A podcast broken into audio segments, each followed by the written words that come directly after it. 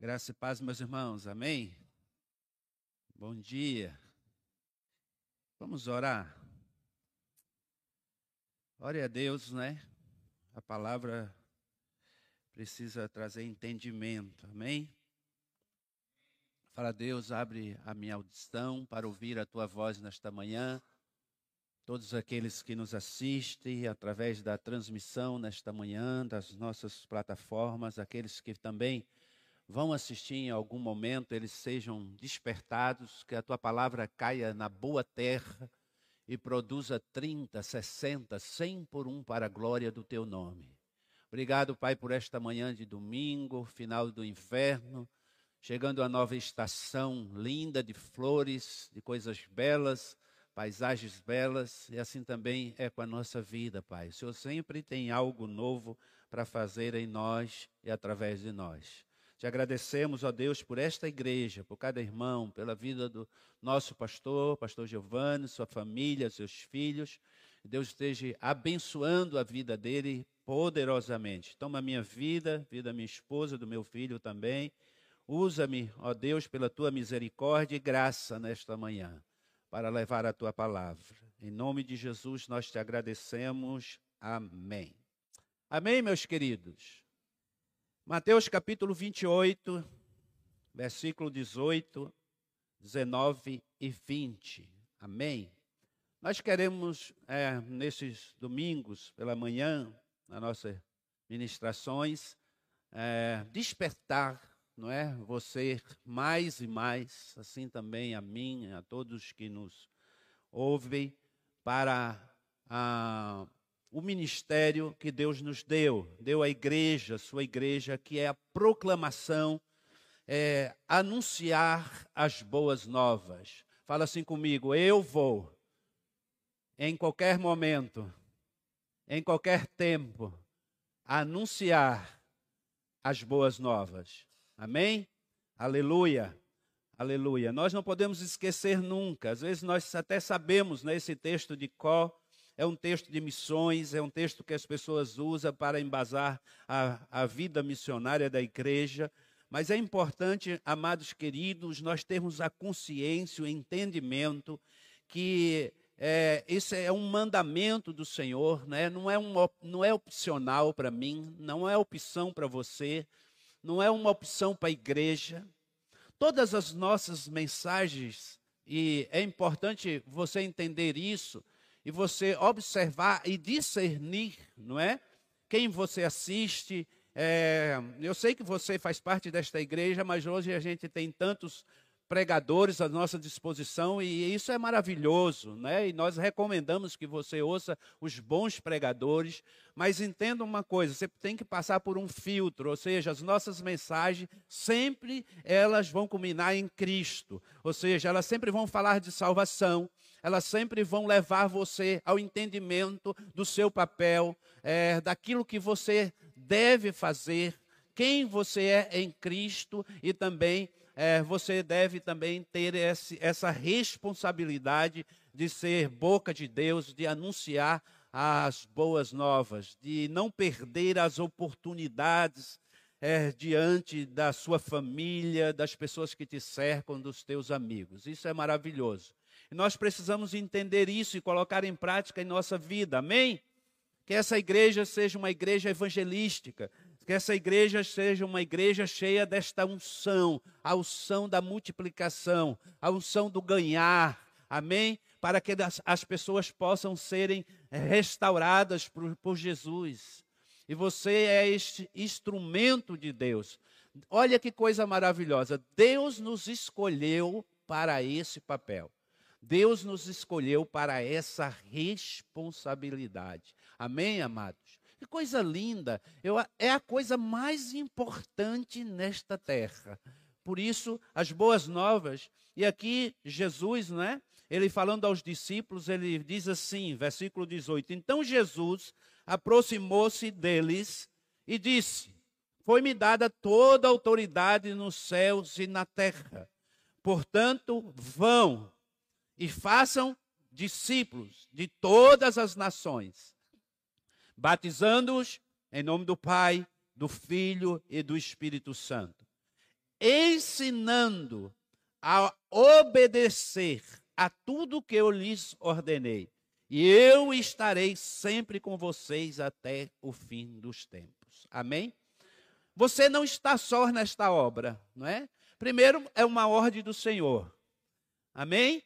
Então entenda isso. Deus te deu essa, essa grande oportunidade de cooperar com a obra dele. Segundo, é um privilégio maravilhoso. E você não está só. A Bíblia está dizendo, Jesus está dizendo, eu estarei convosco para sempre. Ele está falando de quê? Ele está falando do Espírito Santo.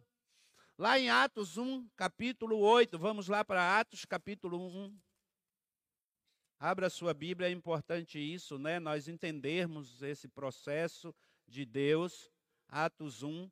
Coisa maravilhosa, amados, é falar desse projeto lindo de Jesus. Jesus criou um projeto para mim, para você, para nós evangelizarmos, para nós sermos é, multiplicadores dessa bênção na vida das pessoas. Como é bom ganhar pessoas para Jesus, como é bom falar do amor do Pai. Atos 1, versículo 8. Aí ele está dizendo: Mas receberão poder quando o Espírito Santo descer sobre vocês, serão minhas testemunhas em Jerusalém, em toda a Judéia, Samaria, até os confins da terra. Fala, glória a Deus. Amém? Olha que coisa linda. O Espírito Santo, ele veio para nos capacitar. Fala comigo, o Espírito Santo é o meu capacitador.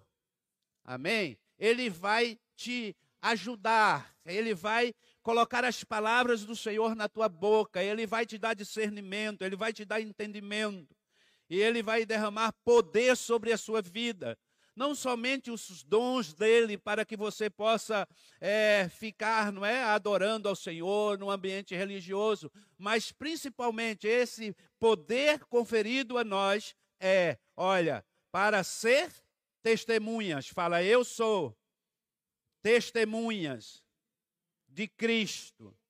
Aleluia. Aleluia. Glória a Deus por isso. Então, essa verdade, irmãos, do Evangelho, essa verdade da cruz, ela é maravilhosa. Aqueles que entendem esse plano da salvação preparado por Deus, não tem como rejeitá-lo. Essa graça é irresistível. Amém? Então, sobre a ação do Espírito Santo, o Espírito Santo vai penetrar no coração dessas pessoas através daquilo que você anuncia, que é a palavra de Deus. Então a palavra vai transformar, vai mudar, não é? Vai tirar esse coração duro das pessoas, coração de pedra e colocar um coração novo, um coração é, de carne, um coração cheio da graça do Senhor. Quantas pessoas na igreja, né? Eu já tive muitas experiências como essas assim, que às vezes a, as irmãs, elas, as mulheres, elas sempre, a maioria se converte primeiro, não é regra, mas a maioria se converte primeiro. Elas ficam temerosas, né? Temerosa do esposo conhecer o pastor, porque o esposo às vezes pega no pé, porque a esposa está indo para a igreja, Quantas irmãs que já chegaram na igreja disseram a mim assim, pastor, não vai lá em casa não, porque o marido, meu marido não gosta de pastor. e eu não quero que o senhor passe vergonha, né, que ele faça alguma coisa que lhe ofenda e tal. Mas eu sempre é, rompi com essa barreira, porque eu sei o que eu estou carregando. Amém, amados? Ore a Deus. Nós passamos a orar. Eu falei, vamos orar por ele começamos a orar, fizemos propósito. Eu lembro de pessoas maravilhosas que até hoje estão comigo aqui nas redes sociais. Pessoas assim que eles não queriam receber o pastor de forma nenhuma. Eu lembro de uma irmã, ela chamava, ela chamava Lúcia, né? Graças é, Deus a levou para a glória e é, hoje, assim, graças a Deus por isso também, não é? Porque ela se entregou a Jesus, ela era uma pessoa muito de Deus e permaneceu. E ela era uma pessoa maravilhosa, sempre sentava assim no, no centro da igreja e ela chorava muito pela vida do seu esposo que ainda não conhecia Jesus. E ela sempre falava para mim, falou assim: "Olha, o meu esposo, Zé, ele é muito bravo, pastor, não vai lá não". Ele fazia parte de uma instituição, de um desses clubes sociais, e ele era presidente de um desses clubes, né? Eu lembro que um dia eu levantei cedo, orei, acordei, eu falei assim: hoje eu vou fazer uma visita para o esposo da Lúcia. E eu fui lá no local dele.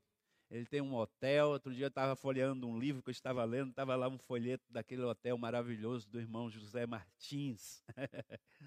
e eu cheguei ali, ele ficou até assustado, né? Mas ele muito educado, como sempre, essas pessoas são educadas, né? E você vai, não tenha medo, chegue ali e vai visitar alguém assim, não tenha medo, ore a Deus. Eu tive ali, eu falei de tudo menos do evangelho naquele momento, mas convidei ele para sair um pouco, tomar um refrigerante, nós começamos a criar relacionamento. Daqui um tempo, um domingo à noite, eu vi ele entrar na porta com a sua esposa no culto, no domingo à noite. Ele quebrou aquela barreira. Às vezes, irmãos, as pessoas têm uma ideia errada de quem nós somos, não é? Às vezes as pessoas não nos conhecem, então elas acham que pastor é tudo igual por causa de uma referência é, negativa. E ali ele entrou na igreja. Eu lembro que no primeiro culto eu fiz um apelo e ele levantou a sua mão e aceitou a Jesus. Que coisa maravilhosa. Se tornou um dos meus líderes na igreja. Né? Até hoje é um servo de Deus fiel. Aleluia. Ele deixou aquele clube que ele era presidente para se engajar na igreja, no projeto do Senhor. Então Deus tem algo maravilhoso através de nós para entregar às pessoas que é as boas novas. 1 Timóteo capítulo 2, versículo 4. Olha que coisa linda, não é? 1 Timóteo capítulo 2, versículo 4. A Bíblia diz que esse essa essa dádiva, essa bênção, não é? Ela é dada a todos os homens. Ou seja, qual é o desejo do Senhor? Qual é o projeto do Senhor? É para um grupo de pessoas? Não. A Bíblia, a Bíblia é muito clara. Paulo vai escrever a Timóteo, diz que a salvação, não é verdade? É 1 Timóteo, capítulo 2, versículo 4. A Bíblia vai dizer que a salvação é para todos os homens. Fala comigo, para todos os homens. Amém? Então Deus quer salvar a todos os homens. E Deus quer usar você, mas quem vai pregar? O apóstolo Paulo, em Romanos capítulo 10, versículo 14, ele diz assim: Como, pois, invocarão aquele em quem não crerão, em quem não creram? Como crerão naquele de quem não ouviram falar? Como ouvirão se não há quem pregue? Ou seja, essa inquietação também está no coração de Deus. Deus se se preocupa com aquelas pessoas que ainda não conhecem o Evangelho.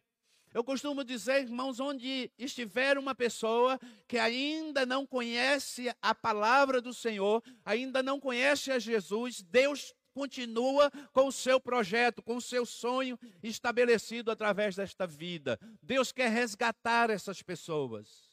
Amados irmãos, através desta igreja, por isso, quando nós temos o entendimento que nós somos chamados por Deus para a evangelização, para anunciar as boas novas, nós também temos o entendimento que nós fazemos parte desse projeto, através da igreja. Por isso eu não tenho dificuldade, não é qualquer pessoa que vai me impedir, por exemplo, de ser fiel a Deus nos meus dízimos, nas minhas ofertas, no, na, na minha participação, no meu envolvimento, principalmente no meu envolvimento, no meu serviço na igreja.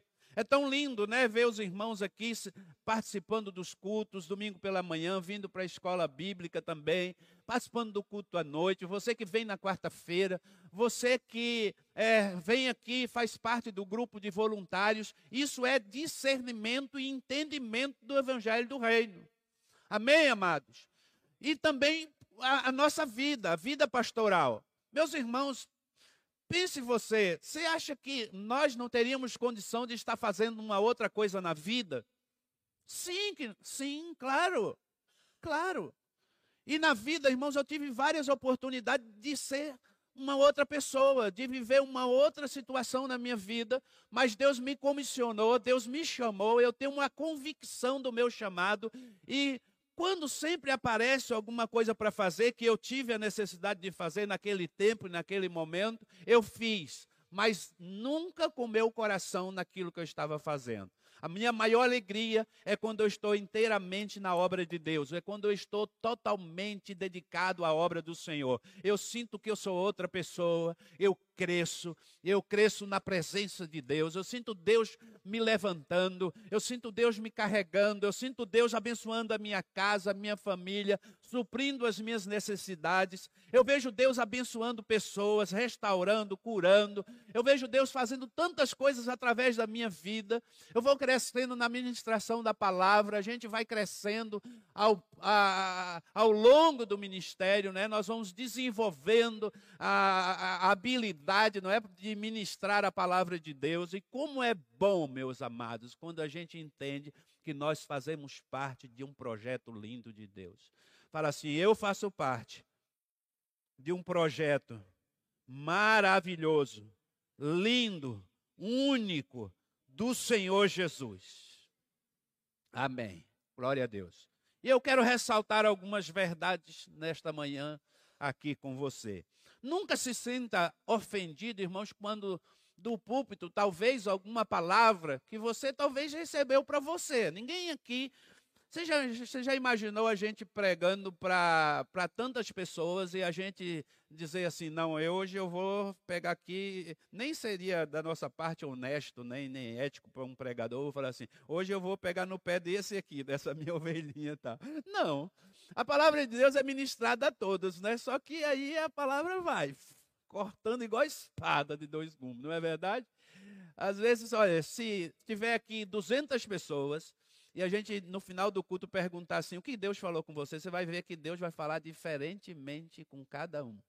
Cada um vai ter uma experiência para contar. Sabe por quê? Porque Deus conhece a sua vida. Amém? Você está na presença de Deus, você não está em outro lugar, você não está em qualquer lugar, você está ouvindo Deus falar com você através do Espírito Santo.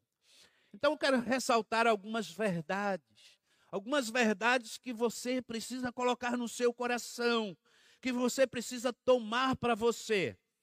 2 Coríntios capítulo 5, versículo 18 e 19, vai revelar que nós estamos incumbidos de uma grande responsabilidade. Fala comigo, é uma grande responsabilidade. Amém? Então Deus escolheu a igreja para essa responsabilidade. O apóstolo Paulo, versículo 18, 19, ele vai dizer: Mas todas as coisas provêm de Deus, que nos reconciliou consigo mesmo, por quem? Fala, por Cristo. E nos confiou, ó, o ministério de quê? Da reconciliação porque Deus estava em Cristo reconciliando consigo o mundo, não imputando aos homens as suas transgressões, e nos encarregou da palavra da reconciliação. Amados irmãos, às vezes a igreja se torna tão religiosa que ela esquece do seu papel. Você sabia disso? Ela faz tudo menos reconciliar as pessoas com Cristo. Às vezes nós criamos padrões éticos para as pessoas tão rígidos, não é? E, e, quem cria? Nós mesmos. Às vezes eu pego no pé do meu irmão, às vezes eu pego no pé da minha irmã, às vezes eu sou tão rígido que eu esqueço que eu sou um reconciliador. Que eu esqueço que eu faço esse papel, que a reconciliação, eu tenho esse papel, né? eu sou sacerdote e eu preciso exercer o meu ministério, o ministério da reconciliação. Por isso a igreja, irmãos, a igreja é, tem esse ministério lindo, o ministério da reconciliação. Isso não é privilégio de pastores. Isso não é privilégio de líderes, daqueles que apenas anunciam a palavra de púlpito ou através das suas redes sociais, das suas ministrações, das suas lives. Não, isso, esse é o papel da igreja. Mas Todas as coisas provêm de quem? De Deus. E é que nos reconciliou, primeiro a mim, consigo mesmo, por Cristo. Amém? Não é por mim, não é por personalidade nenhuma, mas por Cristo. Esse tempo, amados queridos irmãos, é um tempo de muitas falácias. É um tempo que a internet ela está poluída de tantas promessas falsas e tantas mentiras. Eu quero te dar um conselho. Foca a sua vida no seu ministério. Foca a sua vida no ministério da reconciliação. Não se deixe dispersar. Eu sei que você tem que cumprir, nós orientamos de púlpito, irmãos, como pastores, que nós temos uma responsabilidade de exercer a nossa cidadania. Mas não deixe isso tomar a sua mente, não deixe isso tomar a sua vida ao ponto de esquecer daquilo que é mais precioso, de esquecer que você tem um ministério para exercer nesse tempo. Deus não vai dar uma pausa para você e dizer assim: ó, durante esse tempo você está liberado para a política e você agora esqueceu. E eu vejo pastores, eu vejo pessoas deixando o ministério precioso, maravilhoso que Deus confiou nas suas mãos, irmãos, para viver tempos, de tempo em tempo, tem essa, a política e essas pessoas se, elas se envolvem tanto que elas esquecem que elas foram chamadas para algo tão precioso, tão maravilhoso que, que é o ministério da reconciliação. Então, exerça o ministério, o ministério da reconciliação. Deus quer usar a sua vida para reconciliar os da sua família, os seus amigos, onde você for, você será esse reconciliador. 2 Coríntios 3, 3 o apóstolo Paulo vai dizer que ah, nós somos a carta viva de Cristo, ou seja, mesmo num tempo difícil como esse, às vezes é, vai chegar num templo, né? E talvez você pense assim, pastor, o que vai ser de mim quando, ah, é, de forma profética, né? A palavra de Deus for tirada das minhas mãos, eu não vou ter mais acesso à palavra. Você é carta viva, você vai ser a carta viva e você é a carta viva nesse tempo. Onde você for você vai dar testemunho. Amém, irmãos? A palavra está no seu coração. A palavra está dentro de você. Se você é um crente fiel, se você é uma pessoa que entende o propósito de Deus, você vai gastar a, maioria, a maior parte do seu tempo com as coisas de Deus. Por isso, leia a palavra, por isso, ore, por isso, irmãos, se fortaleça. Se você está vivendo uma crise, um problema, se você tem um filho que talvez esteja longe do Senhor, olha, ore ore, coloque ele no altar do Senhor, faça propósito e Deus vai entrar com providência na sua família, no seu casamento, nos seus negócios, nas suas finanças, porque Deus é poderoso. Eu sou a carta viva. As pessoas precisam olhar para mim e ver Cristo em mim. Aleluia. Então a igreja de Cristo, ela reflete isso. As pessoas estão olhando para nós e estão vendo o quê? Por que, que as pessoas estão sendo atraídas a este lugar. Irmãos, eu, eu tenho olhado isso e, e eu, eu falo isso sem nenhum receio. Eu falei isso na quarta-feira e vou repetir. Nesse púlpito, esse púlpito é cristocêntrico. Esse púlpito é um, é, aqui tem um fluir da palavra de Deus. E nós temos responsabilidade nós, como pastores desta igreja, nós temos um compromisso muito maior com Jesus do que com o ministério. E o ministério é o segundo. Então, assim, nós temos um compromisso. Primeiro, um compromisso com a verdade. Nunca daqui você vai ver a gente é, andando por outros caminhos. Não. Qual é o nosso compromisso? O compromisso com aquilo que Deus nos confiou, a sua igreja. De levar os, os irmãos a viverem isso intensamente.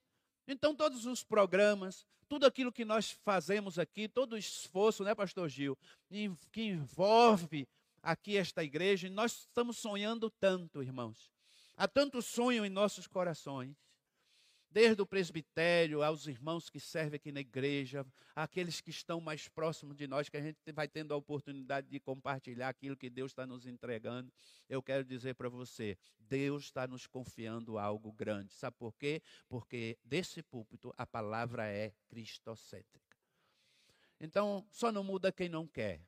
Só não é transformado quem não quer. Então você entenda isso, você faz parte desse projeto de Deus para anunciar a palavra do Senhor. Segundo lugar, Deus certamente cobrará sobre este assunto. Não é uma coisa assim, ah, pastor, eu vou fazer quando der tempo. Não. Todos nós seremos cobrados. Isso é bíblico. Ezequiel, olha lá, capítulo 33, versículo 6. Esse, esse texto é um texto muito forte. Ezequiel 33, 6. A Bíblia diz assim, usando o profeta Ezequiel: Quando o atalaia vir que vem a espada e não tocar a trombeta, a trombeta, e não for avisado o povo, e vier a espada e levar alguma pessoa dentre ele, este tal foi levado na sua iniquidade. Mas o seu sangue eu requererei da mão do atalaia. Irmãos,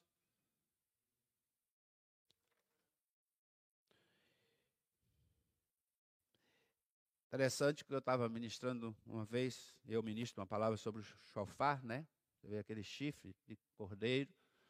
E o apóstolo Paulo se referindo a isso, a trombeta, ao chofar, porque o som do chofar, ele, o som, ele anuncia o decreto, ou seja, a convocação. Então, quando o chofar era tocado e o som era para guerra, os soldados, o que estavam fazendo, eles deixavam tudo para pegar suas armaduras e se preparar para a guerra, porque tinha que ser coisa rápida.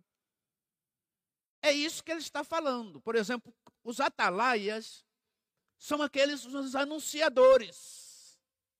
Aqueles que ficam de prontidão para anunciar, ou seja, nós somos atalaias de Deus, amém? Quantos atalaia tem aqui? Dão glória a Deus. Aleluia! Quantos atalaias estão me assistindo? Dão glória a Deus. Se você é atalaia, você vai precisar tocar o chofar e o som precisa ser o som da convocação para anunciar as boas novas. Ou seja, o apóstolo Paulo diz assim: se o sonido for incerto, como se preparará para a batalha? Ou seja, como que as pessoas vão se preparar para a batalha? Isso nos pesa, pastor. Isso nos pesa também como pastores, como líderes. Por exemplo, se o sonido desse púlpito for incerto, como a igreja vai ter entendimento e discernimento para exercer o seu papel? Nunca. Se no púlpito, irmãos, se ah, uma igreja que não tem na, no seu, na sua doutrina, no seu ensinamento, as verdades da palavra de Deus. O povo, eles não vão entender qual é o seu papel, quem eles são em Cristo e como isso é importante. Eu tenho entendido isso aqui, isso tem me fortalecido muito, irmãos, porque eu tenho recebido muito essa palavra aqui desse púlpito. Quem eu sou em Cristo? Quem me guia? Quem me ensina? Que coisa linda, quando eu ouço, eu sou dirigido pelo Espírito Santo de Deus. Quando vem uma situação, uma seta do inimigo, a palavra vem no meu coração para me direcionar, ou seja, é o som da trombeta. Ele está dizendo assim: olha, você é guiado pelo Espírito, você não é guiado pela carne. E aí eu ouço quem? A voz do Espírito. Amém? Se você vai para a célula, a gente chega na célula, você vai ouvir palavras que nos alinha com a vontade de Deus. Que coisa maravilhosa. Ontem nós estávamos numa célula de jovens estudando sobre arrependimento. E o que, que, que, isso traz? Traz crescimento para a vida dos jovens, adolescentes que precisam entender que eles precisam ter uma experiência com Jesus. Que pelo fato deles serem filhos de crentes, eles não são crentinhos. Nós precisamos entender isso, que todo mundo precisa ter uma experiência com Jesus. Essas boas novas é dada a todos, através da igreja. Quem entra nas nossas redes sociais da nossa igreja, a palavra é de salvação, a palavra é de confronto, a palavra é de transformação, porque a atalaia, irmãos, é uma espécie de vigia, levantado para avisar quando vem o perigo. De certa forma, todos nós somos constituídos atalaia de Deus no mundo, visto que ele nos incumbiu da pregação do Evangelho. Então sabemos que o inferno ameaça a cada ser humano à nossa volta. Ora, se nos, se nos negamos a anunciá-lo, podemos esperar que Deus requeira ah, de volta. Ou seja, ora, se nós negarmos anunciá-lo, podemos esperar que Deus requeira isso de nossas mãos.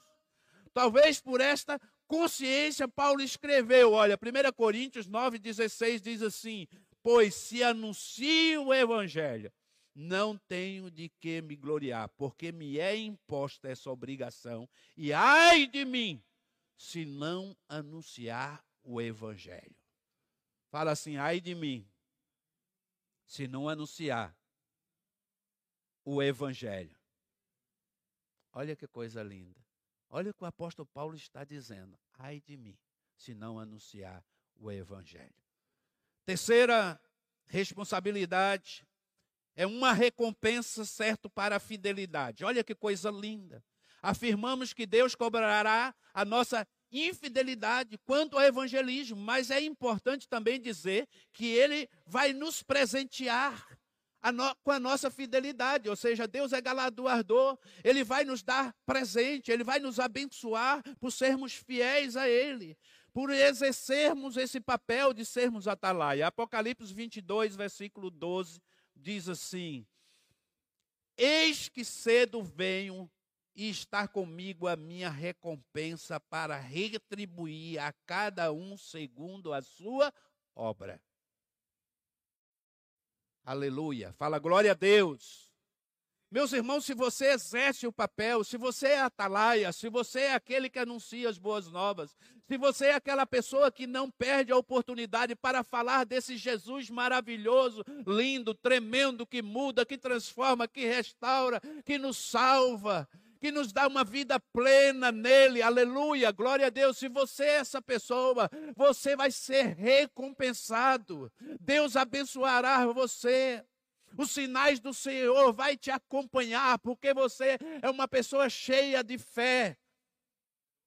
Você é uma pessoa cheia de esperança, você é uma pessoa cheia de alegria.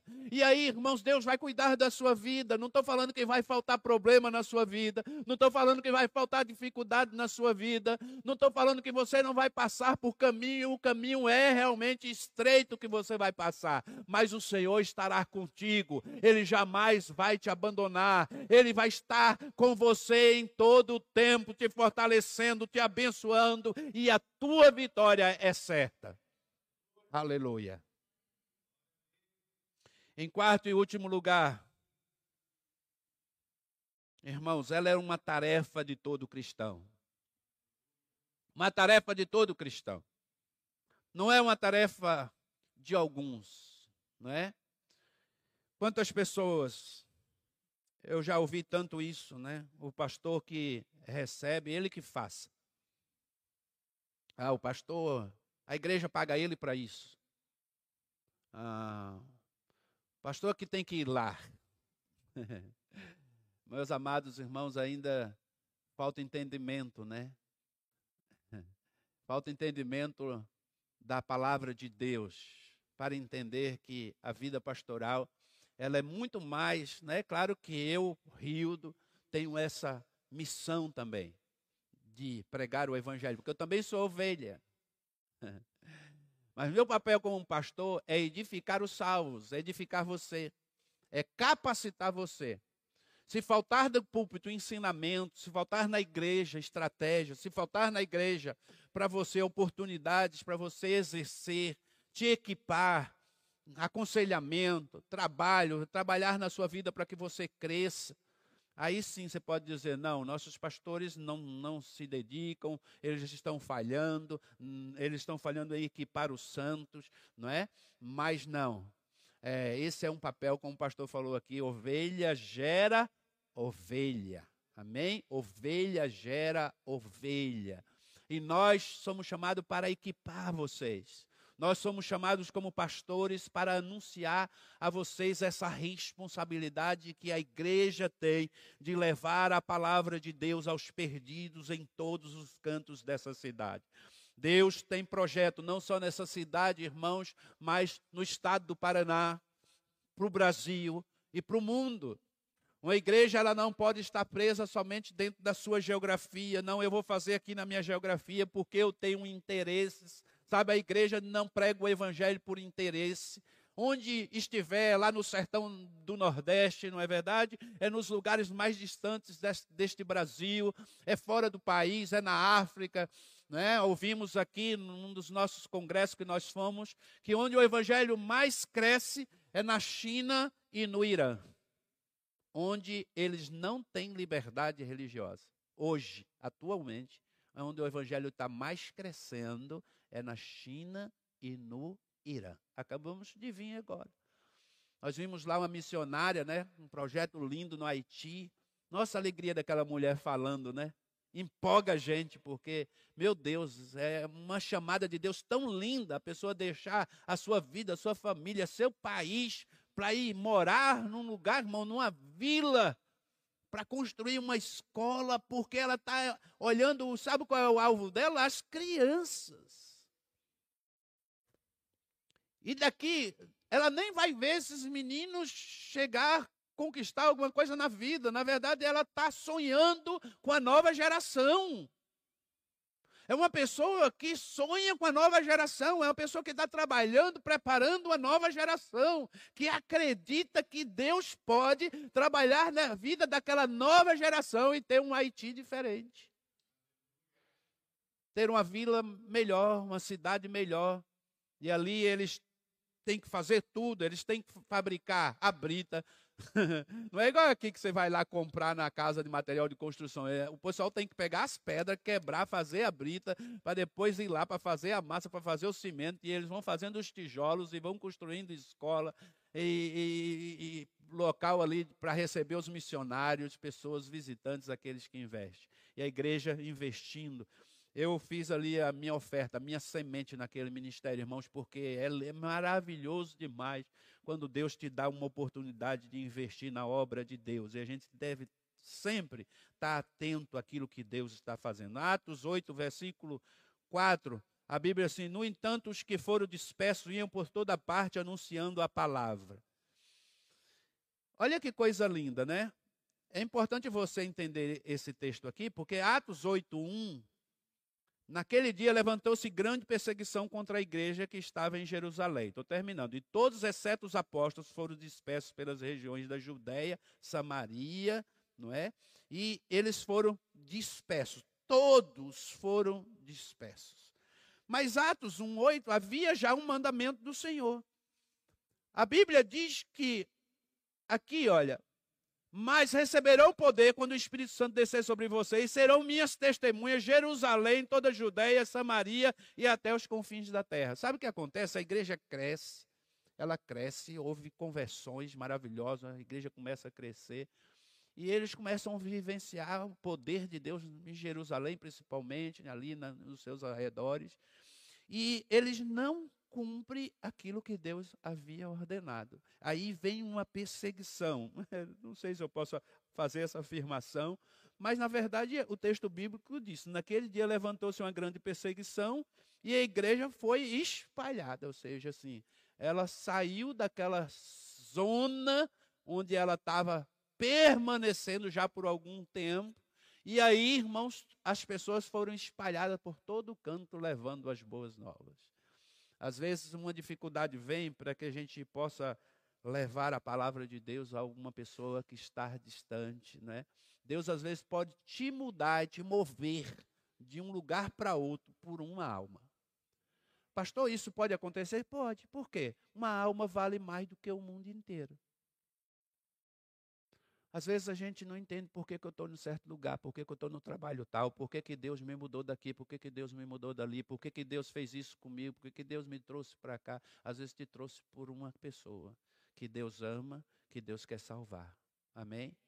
Deus quer levar você a lugares distantes. Deus quer te usar com poder. Irmãos, em nome de Jesus, receba esta unção sobre a sua vida. Fala, eu sou Atalaia. E eu quero ser carta viva do Senhor na cidade de Umuarama, em todo lugar onde eu colocar as plantas dos meus pés, eu vou anunciar a palavra de Deus. Aleluia. Vamos ficar em pé, em nome de Jesus.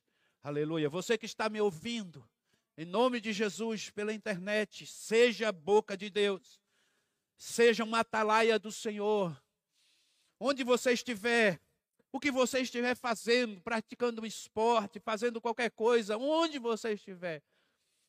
Se estiver no seu momento de lazer, lembre-se, Deus quer usar você para falar do amor de Jesus para alguém. Aleluia, glória a Deus, aleluia, glória a Deus. Eu lembro um dia eu andando nas ruas da cidade de Campo Mourão, irmãos, e um jovem veio para me pedir algo. Eu comecei a orar por ele. Eu falei, eu posso orar por você? E peguei nas mãos dele assim. Ele falou, quando eu falei, eu quero orar por você. ele tomou um susto, ficou meio impactado assim. Ele disse, sim, claro. E quando ele me deu as mãos, os olhos dele já estavam cheios de lágrimas.